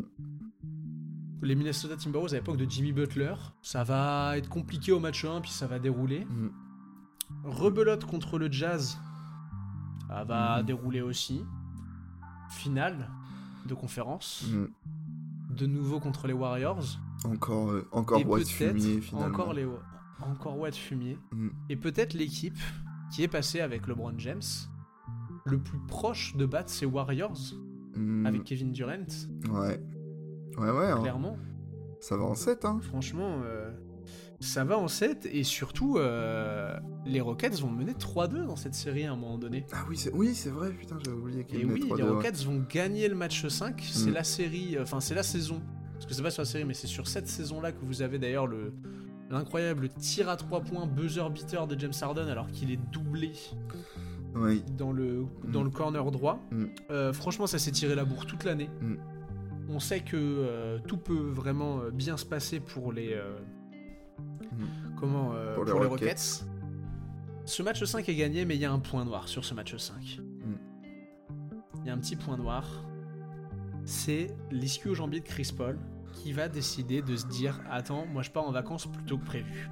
La fameuse cuisse à Chris Paul. Et la fameuse cuisse à Chris Paul, enfin du coup Ouais. l'escu au jambier. Oui, bah, Scope, c'est du la coup, cuisse. euh, Chris Paul out pour le match 6. Mm. Euh, Do or die euh, à la maison pour les Warriors, bah ça le prend, hein, bien Bah, évidemment. Oui, Game 6, enfin, euh, ouais, voilà, Game 6 clé. Game 6 clé, hein. Mm. oui, oui, tu peux le dire, tu, tu- vas-y, dis-le, crie-le si tu veux, Game 6 clé, hein, ils- ils l'ont pris dans la gueule. Ouais, ouais, ouais, ouais. Game 6 clé donc, pas grave, match 7 à domicile, ça va bien se passer. Non, Ça se passe bien à la mi-temps, on est à plus 15. Steph Curry a mis 0 points. bah alors, Stéphane, on Curry est nul. je suis à l'époque est en feu sur Twitter à dire vous l'avez vu votre mec surcoté là? Et ça, les enfants, c'est là que Raphaël a appris à ne pas trop ouvrir sa gueule. Et non, parce qu'il va en envoyer 32 en deuxième mi-temps avec des tirs d'une difficulté incroyable. Je crois qu'il tourne genre. Je crois que sur la deuxième mi-temps, cet enfoiré il est quasiment à 75% de réussite au tir, ce qui Ouais, veut rien mais dire. ce match, mais ce match, oh là là. Et surtout, alors certes, euh, Steph Curry euh, prend feu comme on a rarement vu quelqu'un prendre feu, Mm. mais euh, les Rockets vont rater une série. Ah, Ah mon pote, une série C'est pas genre 18 tirs à 3 points de suite ou un truc comme Ah, ça c'est- plus 18 seulement, 27 27, putain. Ah là, 27 entre, la, entre le milieu du troisième carton et la fin du match. 0,27. Et genre, ouais, mais genre, c'est- dites-vous bien, genre, c'est pas 0,27 en mode il y, a- il y a un ou deux mid-range. Non, non, non. S'ils vont prendre 27 tirs d'à 3 points d'affilée, ils vont rater les 27. Bah, c'était la mentale de cette équipe-là. C'était on, on vit. Ouais, Et genre, on meurt les par quelques lancers francs qui vont, euh, qui vont rentrer, il n'y a Mm. pas de tirs qui rentrent sur le terrain. Genre, Ouais. le je crois que le, le- vraiment la série s'arrête à la fin quand PJ Tucker chope un rebond offensif. C'est vous dire le niveau de complexité. Mm. ah bah c'est dur de gagner un match de basket quand tu fais un 0,27, oui. oui. Ah bah c'est dur de marquer un match de basket sans mettre de panier, qui l'eût cru, j'ai envie de vous dire. Eh ben ouais. Qui l'eût cru, qui l'eût cru. Mm. Les Warriors vont être champions, ça va grandement énerver James. Tu- Qui va se dire, oh là les gars, je vais vous envoyer une saison. Mais alors une saison Va falloir remonter à Michael Jordan pour voir un mec prendre feu comme moi sur une saison complète, d'accord La saison des Rockets, on va passer rapidement Mm. dessus. Euh, en 2018-2019, les Rockets, 53-29, ça finit quatrième de la NBA. Mm. L'entente avec Chris Paul est moins bonne, il y a des images sur le banc où ça s'engueule un peu, etc. C'est moins ouf. Mm. Mais alors James... Mais alors James... Il va vous envoyer un match à 50... Je crois qu'il envoie... Ouais c'est ça, je crois qu'il envoie genre 50-17-15. Mm. Un match de fou furieux. C'est la première fois qu'on voit un mec mettre 50 points en faisant un triple-double, je crois depuis Oscar Robertson. C'est dire si ça faisait un moment. C'est dire. Et genre 15 jours après, contre les Knicks, il va se dire attends, attends, attends. Si je faisais 60, 12-12. Tranquillement, comme ça là. Je le pose. C'est incroyable, James Harden, sur cette saison. On va en parler un peu plus en free flow. Genre, euh, qu'est-ce que. tu- tu- Que t'aimes le joueur ou pas, on avait rarement vu. Alors, la qualité des choix de shoot, bien qu'il soit encore dans des très bons pourcentages, hein, puisqu'il est encore à 54% d'efficiency field goal. Mhm. Euh, pour un mec qui prend quasiment 13 3 points par match, c'est énorme. Enfin, qui Mhm. pas quasiment, qui prend 13 3 points par match, c'est énorme. Et euh, franchement, il était inarrêtable, il était trop fort. Bah C'est l'époque où les, les, son step back est si inarrêtable que les équipes commencent à se dire mais en fait on va le défendre de derrière. Mm. C'est-à-dire qu'on va pas défendre d'habitude un joueur de basket vous le défendez de devant entre on, dit, on apprend toujours au petit tu te Mm. mets entre ton joueur et le panier. Oui. Bah là non. Mets-toi derrière ton joueur. Je suis sûr il est moins fort en drivant qu'en mettant des step back à 3 points. C'est ce genre de d'infos montre, genre ça corrobore le truc de, on savait pas quoi faire en fait. Il était juste. Ah bah on, on ne savait plus quoi faire parce que le truc c'est que on, il était vraiment à un niveau où tu viens fermer, il trouve toujours la passe, Mm. mais toujours la passe. Et genre, euh, alors certes il va envoyer 5 pertes de balles de moyenne, mais il a l'un des usage rates Mm. les plus what the fuck Oui. T'as jamais vu un usage rate comme ça. Ah bah ça c'est un, ça c'est du usage rate. Attends, je vous trouve ça en 2 deux, secondes là. Ça c'est du usage Tac, rate tac. qui usage, hein. ça, ça use. Ah hein. bah 40% d'usage rate, comment vous dire? Comment vous dire? 40% des, des points, euh, enfin des actions qui, de- des- des Rockets passent par James Harden. Voilà. On parle Voilà, de ça, du plaque tournante usage. hein. dans le, dans le milieu. Oh oui, le, le terme est, le terme est adéquat. Mm. Du coup, une saison colossale, mais pas MVP, puisque c'est Giannis Antetokounmpo qui prend le MVP cette année-là.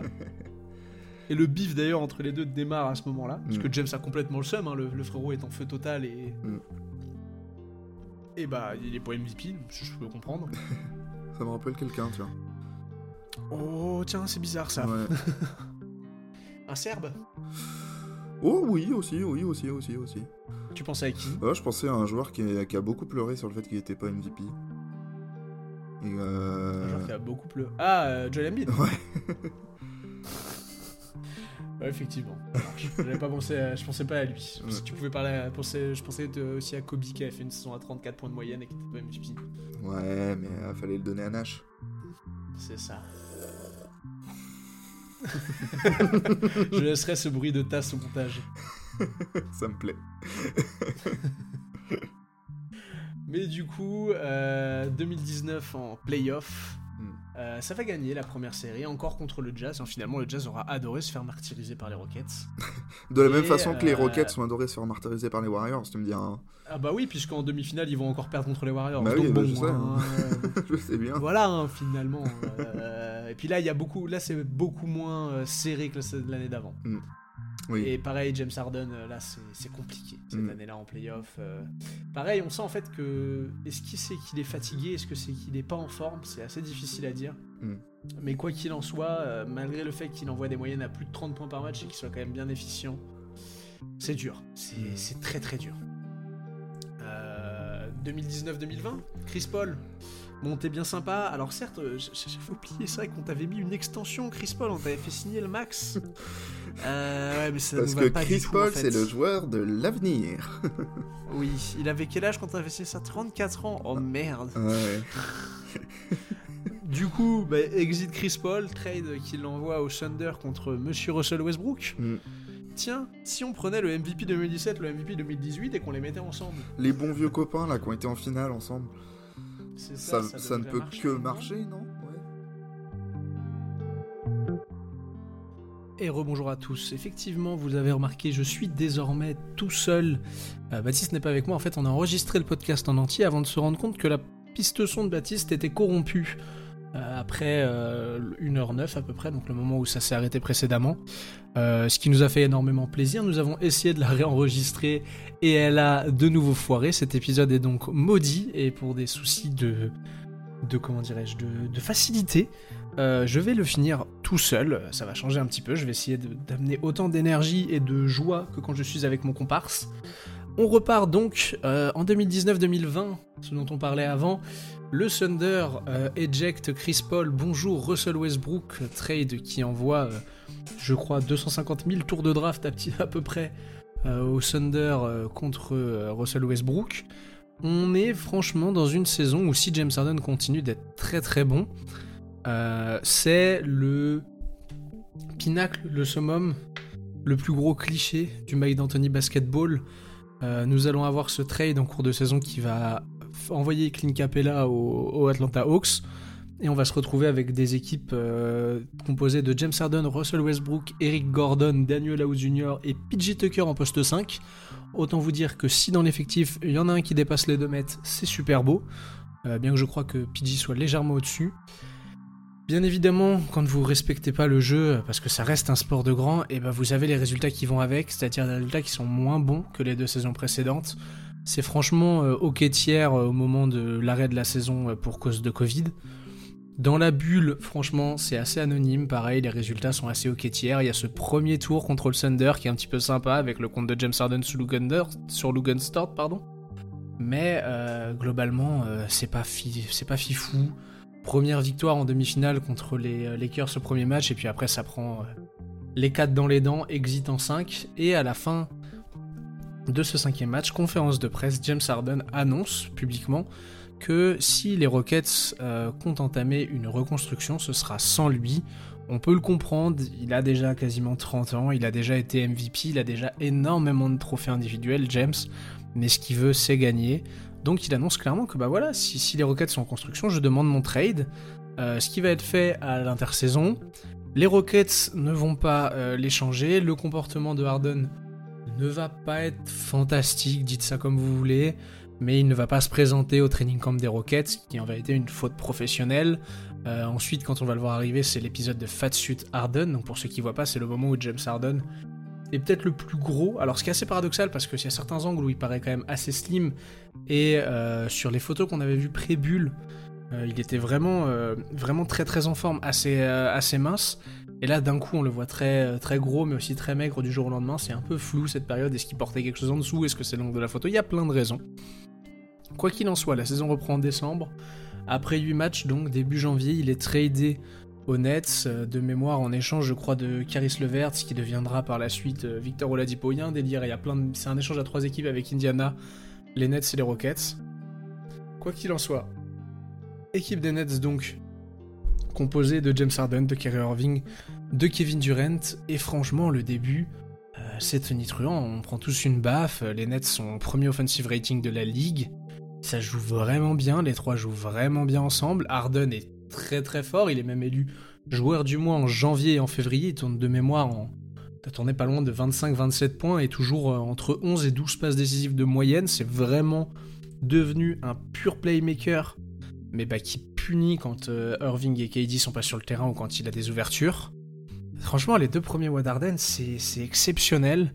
Euh, jusqu'à ce 23 mars, où petite déchirure à l'ischio-jambier, trois semaines à août, retour contre les Knicks, déchirure de nouveau sur le même ischio-jambier. Et là, ça commence à être compliqué. Il va réussir à revenir un petit peu avant la fin de saison. Il va jouer les trois derniers matchs en étant restreint au niveau des minutes. On arrive dans la série contre les Celtics. Et franchement, il est très bon. On dirait pas qu'il s'est blessé, qu'il a eu deux blessures coup sur coup, même ischio-jambier. Euh, tout le monde, tous les observateurs se, se disent euh, purée, ça va tenir pour James Harden, ça va tenir pour les Nets qui ne font qu'une bouchée des Celtics au premier tour. Harden tourne en 27 points, 12 passes décisives encore sur la série. Il est vraiment très très très fort.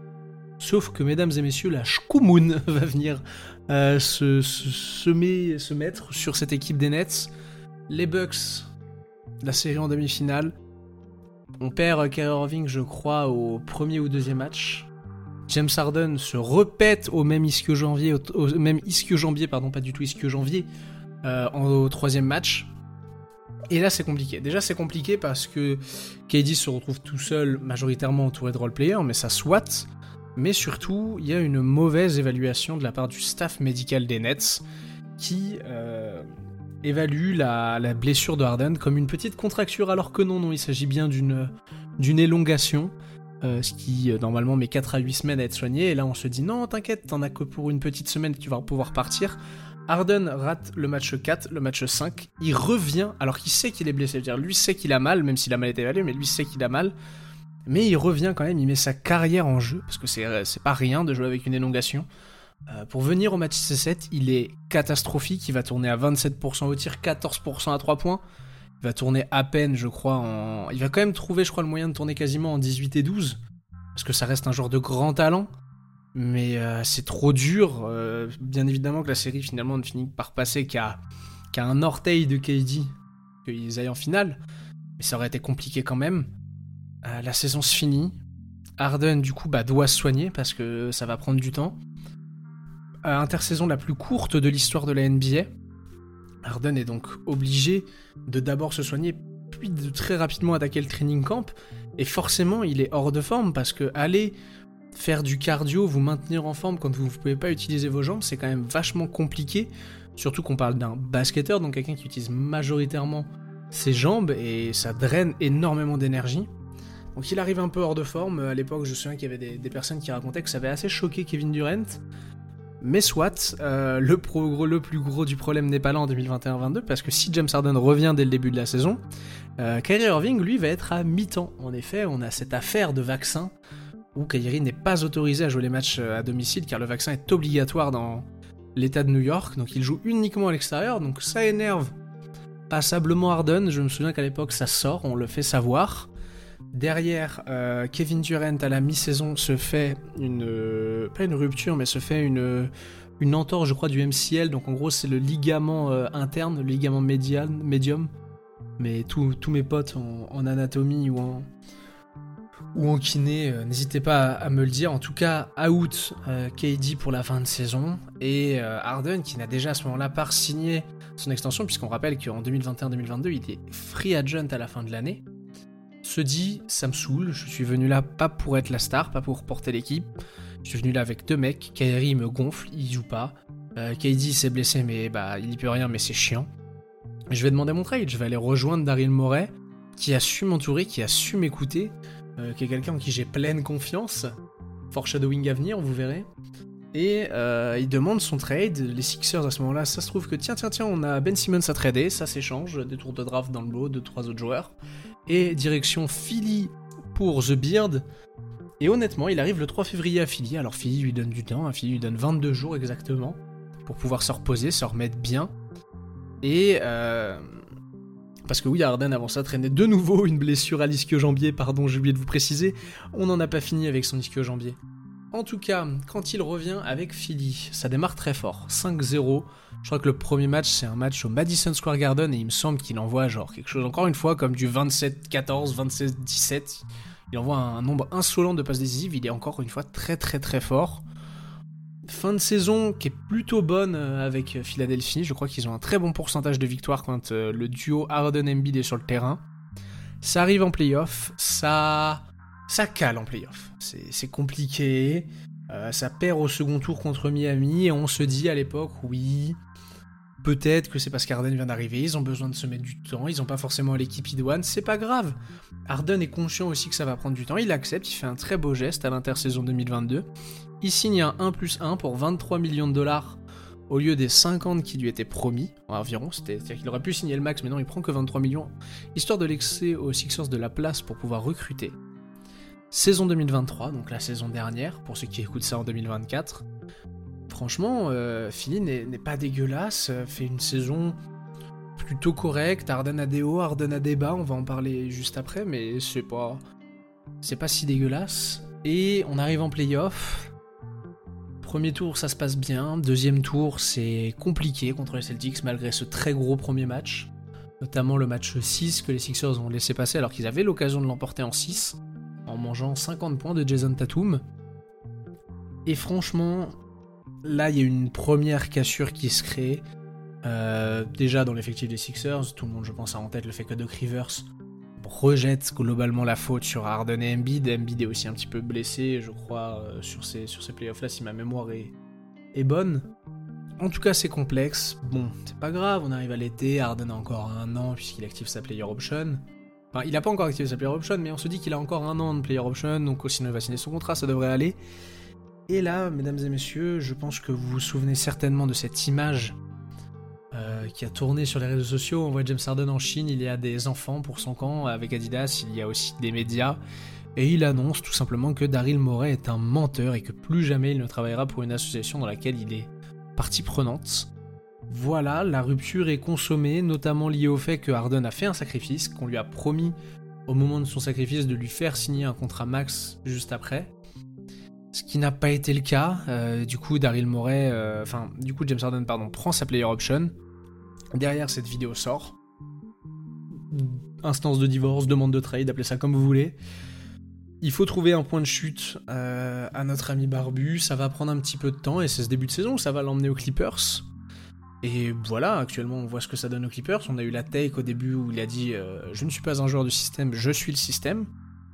Et je vais terminer là-dessus mon résumé chronologique des événements pour ouvrir un débat un peu plus, euh, gros. Alors je suis tout seul, on a essayé de, on l'a fait plusieurs fois du coup avec Baptiste.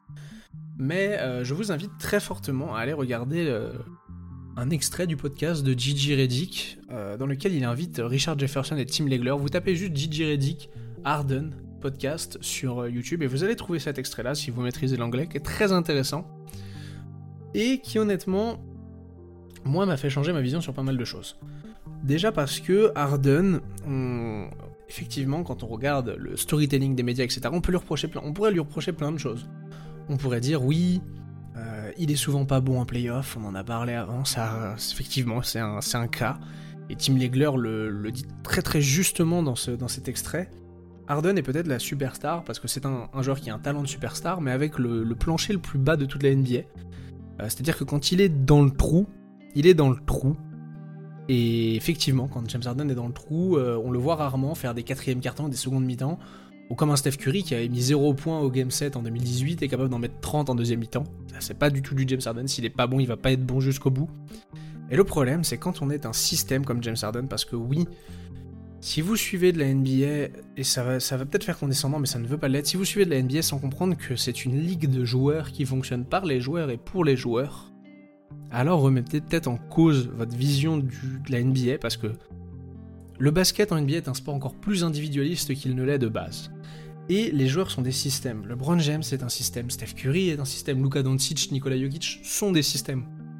Il y en a pour qui c'est plus évident, Luka Doncic, Nikola Jokic, il y a tellement de, ballons qui passent entre leurs mains que vous pouvez vite vous dire oui. Effectivement. Alors vous allez me dire oui, mais il y a des. Autour d'eux, il y a peut-être des coupes, il y a peut-être des joueurs qui font des choses très bien, mais le jeu est centré sur cette pièce. C'est eux la plaque tournante de toute l'attaque. Et vous avez aussi des sous-systèmes, ce qui sont souvent les role-players ou les secondes options, c'est pour ça qu'on parle souvent de seconde ou troisième option. Ce sont les sous-systèmes. JJ Reddick utilise son exemple. Pour ceux qui ont connu l'époque des Clippers, 6 premières minutes de match des Clippers, 6 premières minutes du troisième quart-temps, tout passait par le mouvement off-ball de JJ Reddick. Pour ceux qui regardent du basket actuellement, euh, quel exemple vais-je pouvoir prendre? Si vous allez regarder les Boston Celtics, le système, c'est Jason Tatum. Le sous-système, c'est Jalen Brown et Kristaps Porzingis. C'est d'abord, on va essayer de voir ce que peut ce qu'est capable de décanter Tatum par ses, oppositions dans un contre 1, et ensuite on verra ce qui est capable de. si ça marche pas, bah, ou alors quand Tatum est en dehors du terrain, et ben on donnera le ballon à, à ou à Jalen Brown. C'est un commentaire qui à l'époque a voulu beaucoup de haine à Harden de dire qu'il était le système, mais c'est vrai. Et le problème de ça, comme le disait Tim Legler, c'est que quand vous avez le plancher le plus bas de l'NBA, et ben quand vous êtes pas bon, votre équipe a tellement de chemin à faire avant de revenir à son niveau que c'est impossible de s'en sortir. Excusez-moi. Et on l'a bien vu dans ces derniers playoffs euh, des Sixers contre les Celtics où quand Harden n'est pas bon, c'était impossible pour les Sixers d'espérer accrocher les Celtics. On a eu aussi, pour continuer à parler du cas tous les cas de strip club. Effectivement, pour ceux qui s'en souviennent, il y a eu un Reddit. Je sais pas si j'en ai parlé dans la première partie, peut-être, désolé si c'est une Reddit. Mais euh, vous avez eu un Reddit qui avait sorti que si on prenait la liste des strip clubs et leurs notes dans les différentes villes où Harden se déplaçait, on pouvait trouver des corrélations entre ses performances et la qualité des strip clubs. Oui, il y a des histoires qui disent que James Harden a son maillot retiré dans certains strip clubs à Houston. Et c'est certainement vrai mais il faut pas en tirer. Enfin, il faut pas dire que c'est la principale raison pour laquelle il échoue. Tous les joueurs NBA font la fête. En tout cas, la plupart des joueurs NBA font la fête. La plupart des joueurs NBA n'ont pas l'éthique de travail que vous pensez d'eux. Il faut arrêter d'être dans le fantasme du, sportif qui ne fait que s'entraîner, de, de cet un peu de cet imaginaire qu'a pu installer un Kobe Bryant à un certain moment ou dans le James de, de gars avec des vies très rangées, ce n'est pas le cas beaucoup de joueurs pour qui ce n'est pas le cas. En attendant que vous soyez bon sur le terrain, si ce que vous faites en dehors des... Enfin, pardon. Si vous êtes bon sur le terrain, ce que vous faites en dehors des terrains, on s'en branle. C'est un argument qui a souvent été sorti pour Arden. Là, il y a Trevor Ariza, je crois, qui, il y a pas longtemps, a fait une interview où il explique que... Ouais, ouais, il y a les affaires de street club, mais vous voyez pas non plus que le mec est le premier à l'entraînement et le dernier à en partir, qui fait des séries en plus, qui fait des choses en plus, qu'il a vraiment, à l'époque des Rockets, mis toute son âme dans le fait de s'entraîner dans sa carrière. Alors oui, effectivement, Tim Legler le souligne justement, et Richard Jefferson le souligne aussi, c'est parfois un joueur dont on a l'impression qu'il en a rien à foutre et que ça lui glisse dessus quand il perd. Il est peut-être pas aussi émotif et démonstratif que peuvent l'être d'autres quand il passe à côté de grosses occasions. Mais c'est pas une raison, enfin c'est pas parce qu'une personne est moins émotive que les autres, en tout cas qu'un joueur NBA est moins émotif que les autres que vous devez en euh, tenir particulièrement rigueur et que ça veut dire que le mec en a rien à foutre. Je pense que si vous le demandez à James Harden, il doit vraiment l'avoir mauvaise d'avoir été la seule équipe à pouvoir peut-être approcher les Warriors de 2000, euh, les Warriors du Death Lineup avec Kevin Durant en 2018. C'est c'est dommage, ça aura toujours un goût amer pour lui, mais bah son coéquipier s'est blessé, c'est comme ça. Encore une blessure d'ailleurs au disque jambier. Comme quoi, tout est fait de cycle. Mais voilà pour James Harden, je veux dire, c'est un joueur, moi je, vais finir sur ça, c'est un joueur sur lequel je n'avais pas le meilleur des a priori. C'est un joueur qui m'a jamais particulièrement fait kiffer. C'est un super attaquant, je, reconnais. C'est aussi effectivement un bon défenseur sur l'homme, meilleur que ce qu'on peut le penser. Il est effectivement pas forcément attentif en dehors. Sur l'homme, il est bon. Mais en dehors de ça, euh, le joueur, le, le packaging autour du joueur, moi, m'a jamais vraiment emballé. Mais si vous prenez vraiment le temps d'aller regarder ce que ce mec a fait, les records qu'il a, les trophées individuels qu'il a, parce qu'aujourd'hui, s'il est allé aux Clippers, alors oui, il y a plein de stars, mais c'est parce qu'il veut gagner un titre. Et s'il a été autant tradé ces dernières années, c'est parce que la seule chose après laquelle court James Harden, c'est un putain de titre. Et que je pense que James Harden est un joueur pour qui euh, la narrative de euh, si tu as pas de titre, ta carrière vaut rien, pèse énormément dans sa tête et c'est une narrative qui est très mauvaise mais qui impacte forcément le jeu et les décisions de beaucoup de joueurs. Et voilà, aujourd'hui il est, en, course pour ça. Je pense que s'il la gagne avec les Clippers cette année ou dans les années à venir, on en parlera différemment de James Harden. S'il la gagne pas, on aura peut-être aussi un, regard euh, qui, sera différent. En attendant, si on essaye d'oublier le côté affect et qu'on se focalise sur les faits, vous avez actuellement, je crois, le, de tête le troisième euh, tireur à trois points le plus prolifique de l'histoire de l'NBA. Il me semble qu'il a dépassé Reggie Miller il n'y a pas longtemps et qu'il lui reste peut-être Ray Allen, je crois. En tout cas, après Steph Curry, vous avez certainement l'attaquant qui a mis le plus de 3 points. Vous avez un individu qui a amené énormément de choses au jeu offensif. Le step back, l'eurostep, il a énormément participé à sa démocratisation pardon, dans les années 2010, surtout la deuxième partie de la décennie 2010. Tout ce jeu avec les fautes, la manière dont les gens ont essayé de le défendre, c'est quelqu'un qui a impacté, qui a révolutionné le jeu. C'est un Hall of Famer sans aucune discussion. C'est, malgré le manque de palmarès collectif, individuellement, certainement, l'un des meilleurs joueurs dans ses meilleurs jours que la ligue ait connu. Certes, Tim Legler a raison. Quand il est bas, il est très très bas. Mais James Harden, quand il est haut, il y a peu de gens qui sont capables d'aller le chercher. Voilà pour cette fin. J'espère que c'était pas trop brouillon. C'était un exercice différent pour moi de, de finir ça tout seul. Je vous souhaite une bonne journée, une bonne nuit, une bonne soirée, peu importe. J'espère que vous aurez plein de bonheur. Mucho love, topette. Et on se revoit la semaine prochaine dans Backdoor.